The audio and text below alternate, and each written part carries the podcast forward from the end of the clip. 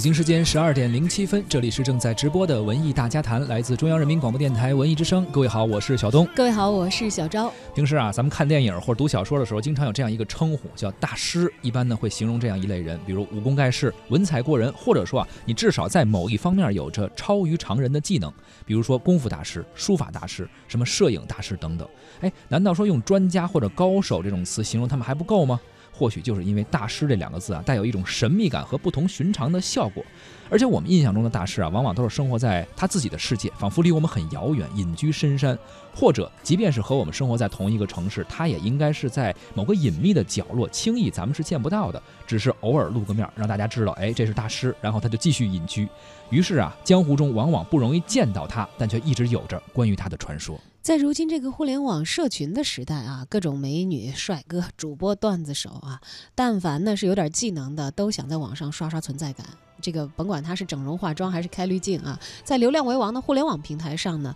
呃，大家可以看到各种搔首弄姿的，这个舞刀弄枪的，说白了，为了一个字要红。是，但是真正能红的呢，其实呃，我们用这个专业点的术语来说，叫做头部流量的啊，也就那么多。大多数人的，折腾半天属于白折腾。呃，有有的人甚至就说，你看起来有很多粉丝都是僵尸粉，恨不能自己买一买，自欺欺人一下啊。嗯。呃，带起热门话题呢，更是不太可能。不过最近呢，上海出现了这么一位流浪汉。忽然之间爆红，他的出现甚至是颠覆了人们过往对于网红的普遍的认知。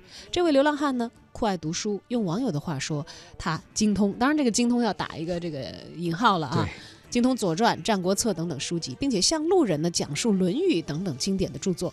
后来被网友录制成了视频，发布在了网上，于是。很意外的，突然就红了。在成为网红之后呢，他被各路人马疯狂的追捧，成了最近一周的最大流量。而这位网红流浪汉呢，叫做沈巍，网友送他绰号“流浪大师”。不知道各位听众朋友是不是关注过这位所谓的流浪大师啊？对于互联网的这个热门话题又是怎么看的？也欢迎参与到我们的节目互动中来。那首先，咱们先了解一下这位所谓的流浪大师吧，叫沈巍，是一个爱读书的流浪汉，人送外号“沈老师”或者“流浪大师”。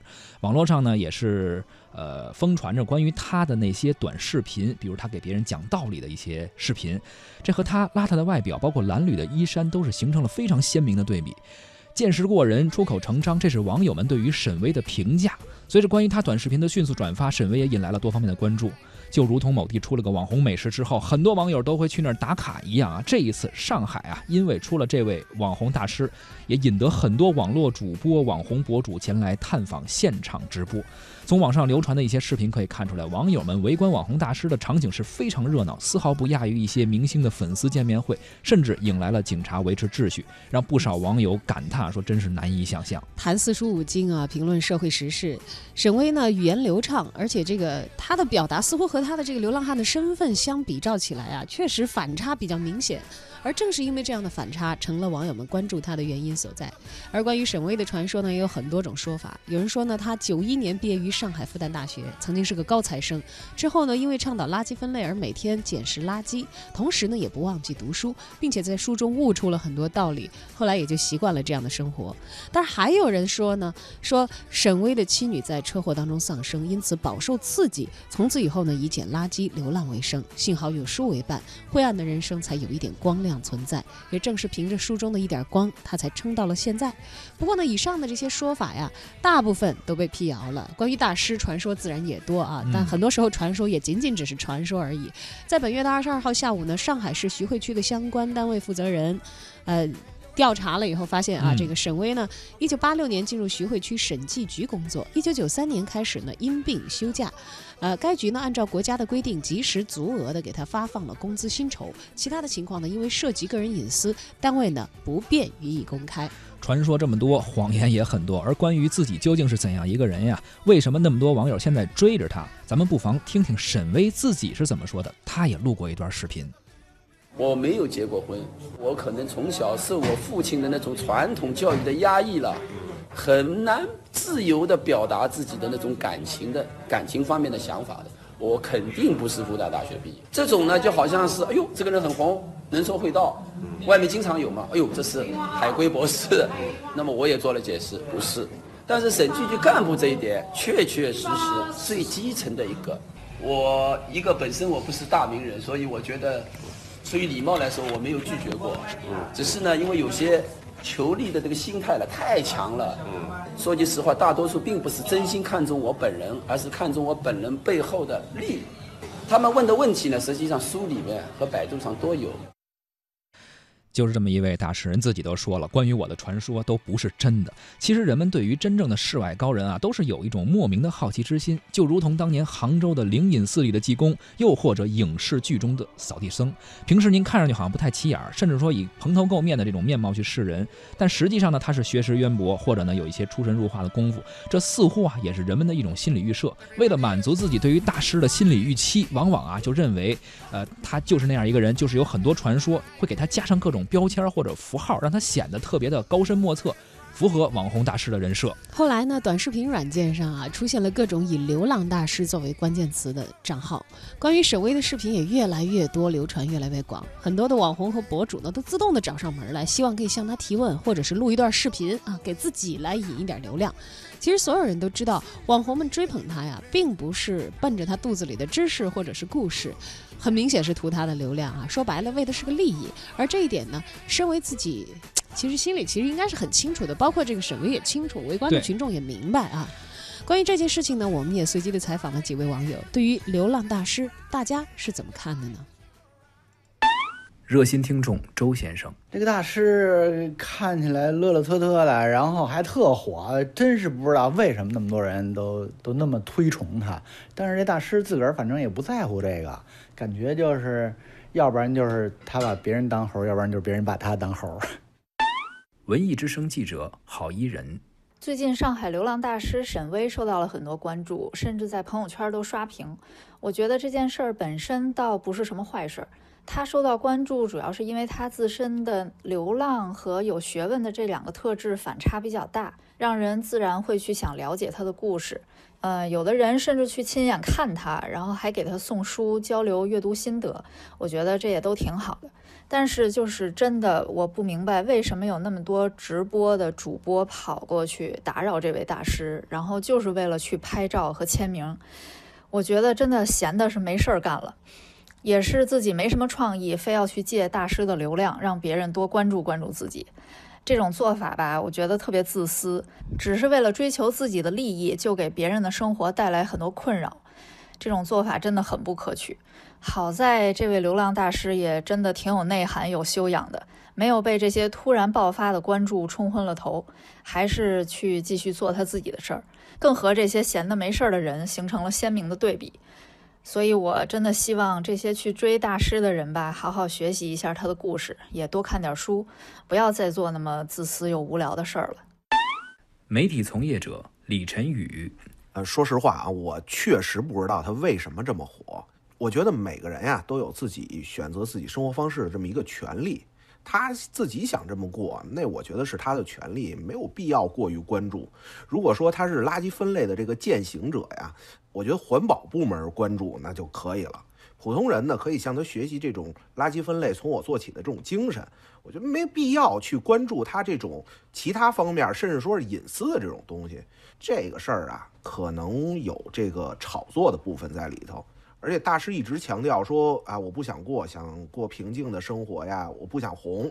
但是呢，每天这么多人去找他，他每天去应付这么多人，你说有这功夫，他多做做垃圾分类不好吗？另外他还说说那个什么，现在啊，我火的时候你们来看我没意思，等我不火了你们再来。那这句话又说说明什么呢？啊，我不火了，完了你们再来，我再火一把，是不是？所以我觉得。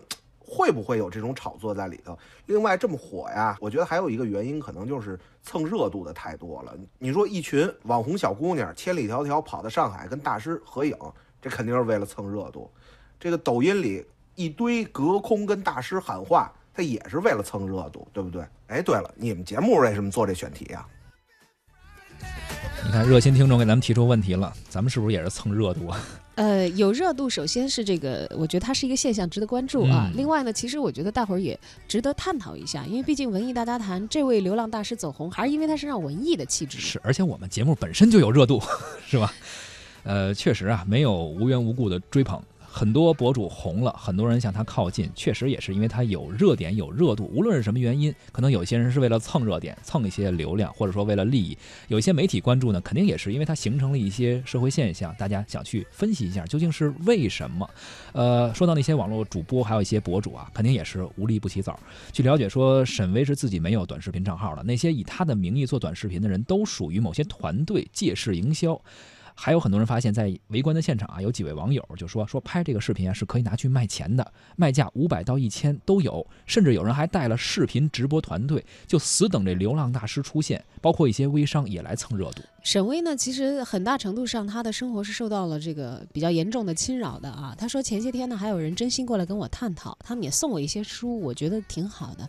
但这两天人一下子多起来，他们带着各种的自拍的这个设备啊，他们目的不纯粹。嗯，你们说他们拿我挣钱啊，我也没有看到有谁分到我头上啊，反而是打扰了我正常的作息，我没办法出去捡垃圾分垃圾了。我一分，旁边各种人就问我问题，我的时间成本在提高，看书的时间也在减少。沈巍说了，他希望能够坚持自己的生活方式，他喜欢清静的生活，想要平淡的活着。不过呀，在成为网络红人之后呢，也不得已被搅进了流量的漩涡。前来围观的人是人山人海，人们希望听他讲一些故事，或者人们。想听到啊，人们希望他说出的那些大家想象中的故事。沈巍呢，应该是按照网友的想象去发展，按照人们给出的一个设定去生活，好像这才是网红的一个基本素质。但是呢，目前这位流量大师并没有这样做，他希望还是想过一如既往的生活，活在自己美好的想象当中。或许他也知道，如果他随了人们的意愿。他会在不久的将来迅速被抛弃，被这个网络时代所遗弃。这种落差呀，他嘴上虽然说不在意，但是心里的感受如何，谁也不知道。资深文娱记者胡克飞也关注到了流浪大师的走红。我从这个新闻开始出现的第一时间到后来发酵，一直在关注这个事儿啊，看得饶有趣味啊。直到最近看到各地有主播举着手机打着飞机去找他，嘴里喊着找到大师就能火，还有人喊着要嫁给他。甚至于这两天有一个言论叫做“大师在流浪，小丑在殿堂”，这就非常滑稽了。那我听说呢，在一些直播平台、短视频平台，涉及沈巍的视频已经有了上亿次的播放。啊，在新闻萌芽的初期，由于自媒体和直播平台的混乱，沈巍的身世有很多个版本。后来呢，经沈巍自己证实，这些都是大家对他美好的祝福，都是大家给他编造的身份信息。那么，一个流浪汉，那为什么大家不惜？啊，编造谎言去让他成为人们口中的大师呢？那显然是他和我们通常认知的流浪汉不太一样。饱读诗书，可以畅谈古今，却流浪街头捡拾垃圾，这样的反差让他引起关注。我仔细看了很多涉及到沈巍的视频和采访，我发现他确实读了不少书，但是读了多而杂，和人们谈论的所谓古今也多数比较浅显啊，什么孔子是怎么搭讪的啊，斯拉夫语是怎么发明的。啊，稻盛和夫是怎么赚钱的？这种，在他所有的报道和视频中，沈巍从未承认过自己是大师，甚至不承认自己是个学者，不承认自己是个知识分子，反倒相当的谦虚真诚，总是说我不是大师，我不是复旦大学毕业的。啊，他甚至对着镜头说，我也不喜欢流浪，不喜欢这种自由，捡垃圾只是不希望浪费，爱读书，呃，是因为我注重文化。那抛开这些新闻不谈，有这么一个人呢，我个人还是蛮欣赏。那我看到他。反复对着镜头说：“我不想红，我不需要捐助，希望大家围观都散去。”被大家关注后，他自己不仅没有办法去分类垃圾，也没有办法在地铁站读书，甚至三天都没有好好睡觉。他说这个话的时候，我还挺难过。那可以看得出，他一点都不享受现在被人追捧的状态，很还很是苦恼。那么。以他的身世啊，他为什么流落街头？这种背景资料我就不要再多介绍，大家想了解自己可以去查。我其实想聊的就是，大家为什么会认为大师在流浪，小丑在殿堂？那确实，随着自媒体和流媒体技术的火热，我们确实可以看到流落在民间的一些高人，不管是用墩布蘸水写字儿的，还是用脖子绕单杠一百多次不头疼的。还是那种在地下通道里的《中国好声音》，你不得不承认，许多散落在民间的高人，他们不管是通过自己的天赋，或者是后天的刻苦，确实有些能人。但您如果说大师都在民间，甚至是在流浪，那高校研究机构啊，政府机构里都是草包、酒囊饭袋，这显然是不公允也不正确的。这种认知的偏差，我更愿意理解为是人们对于当代学术教育体系人才上升选拔机制缺乏理解和不满意造成的。那在我看来，沈巍的走红反映了社会和很多人们心中对于成功人士的想象和预期。大家早已习惯了在思维定式中戴着有色眼镜看人，而且这副有色眼镜随着时代的发展不断变更了颜色，从最开始认为军人光荣，到工人自豪，到知识分子有面，再到有钱就是爸爸啊！人们不愿意认为流浪街头的人比自己强，很少有人能认识到一个人的成功与否。其实是看他是否被迫还是主动的做出了自己的人生选择，是看他被社会和旁人支配，还是做着自己天生喜欢适合的事儿。很多人不明白这个事儿。我们试想一下，在短视频软件和社交媒体出现之前，沈巍这样的人能否成为爆款？如今的社交媒体已经开始主导人们的日常认知，在算法、大数据、个性化推荐的这个今天啊，人们已经沉浸在自我感觉良好的封闭世界里。以至于人们的认知能力不断下降，批判性的思维不断下降，无法对事物形成真实真正的客观认知。那想要知道，在社交媒体和算法推荐出现之前，这种大师的视频是怎么可能有如此夸张的传播和影响力的呢？那个时候，您打着飞机去找他，有病的可不是人家，是您吧？仔细你去看沈巍的新闻，你会发现他爱读书和许多爱读书的人区别不大。但是你通过他的谈吐，你会发现他和社会和和现在的生活有严重的脱节，他很多的见解也并非真理，他保持着那份谦虚和真诚，真钥匙在社会中也不见得是个多么吃香的品质啊！我身边大部分永远保持谦虚和真诚的人，都是人们眼中并不成功的那部分人。我更希望人们追捧他，是因为看到沈巍有为自己而活的勇气，而看到我们身上的胆怯和不足。这个事情很容易想明白呀，对不对？在你们都打着飞机去找他签名、聊天、合影，甚至一口一个大师称呼他的时候，我就问您一个问题：您愿意放弃自己的生活和沈巍交换吗？换过来我也叫您大师，您乐意吗？我想，可能这个问题问一百个人，会有一百个人都会说不愿意吧。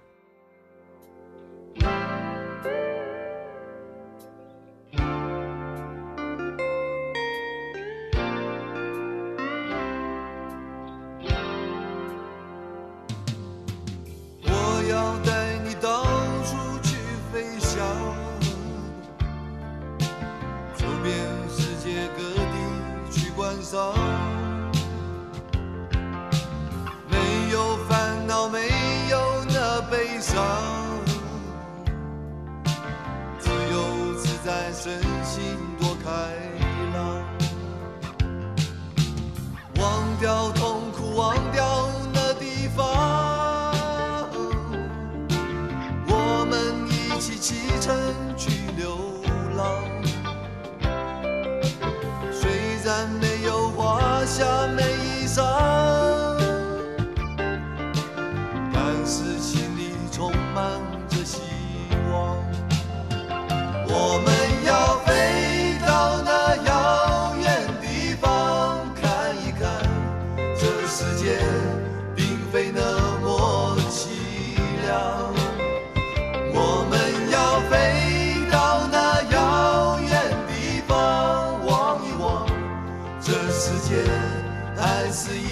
人的光亮。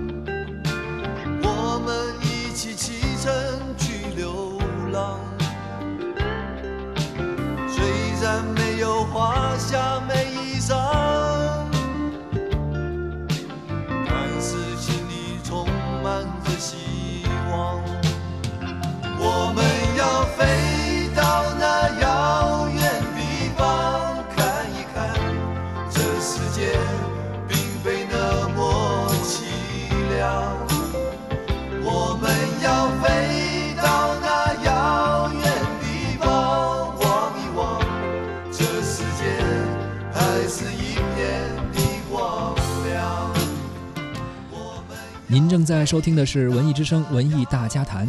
今天呢，咱们关注的是最近在很多短视频软件上突然火起来的一位流浪大师，很多网红博主啊、短视频拍客啊都想通过他进行一些引流，也是遭来了围观啊。